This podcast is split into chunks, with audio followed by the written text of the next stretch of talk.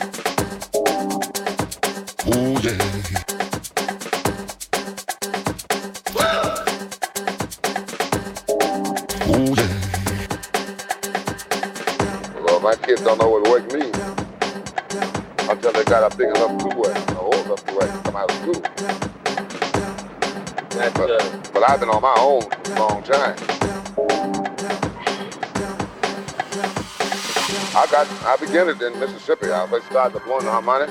Yeah. then later, just a boy. I, I, I, I, think I started at about nine years old. When I was 15, I was doing pretty good with it. Right. Yeah, I've been in Chicago for quite a few years, but I was born in Mississippi. Oh, we joined the States, so sit there. Right no wonder we got together. Right together.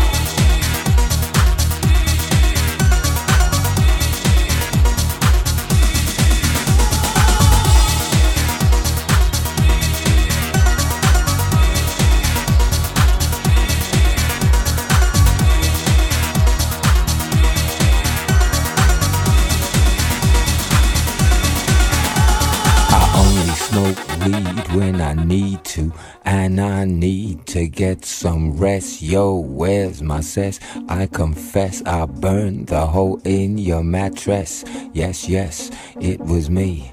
I plead guilty, and at the count of three, I pull back my duvet and make my way to the refrigerator. One dry potato inside, no lie, not even bread. Jam when the light above my head went bam. I can't sleep, something's all over me, greasy. Insomnia, please release me and let me dream about making mad love on the heath. Tearing off tights with my teeth, but there's no relief. I'm wide awake and in my kitchen. It's black and I'm lonely. Oh, if I could only get some sleep. Creaky noises make my skin creep. I need to get some sleep. I can't get no sleep.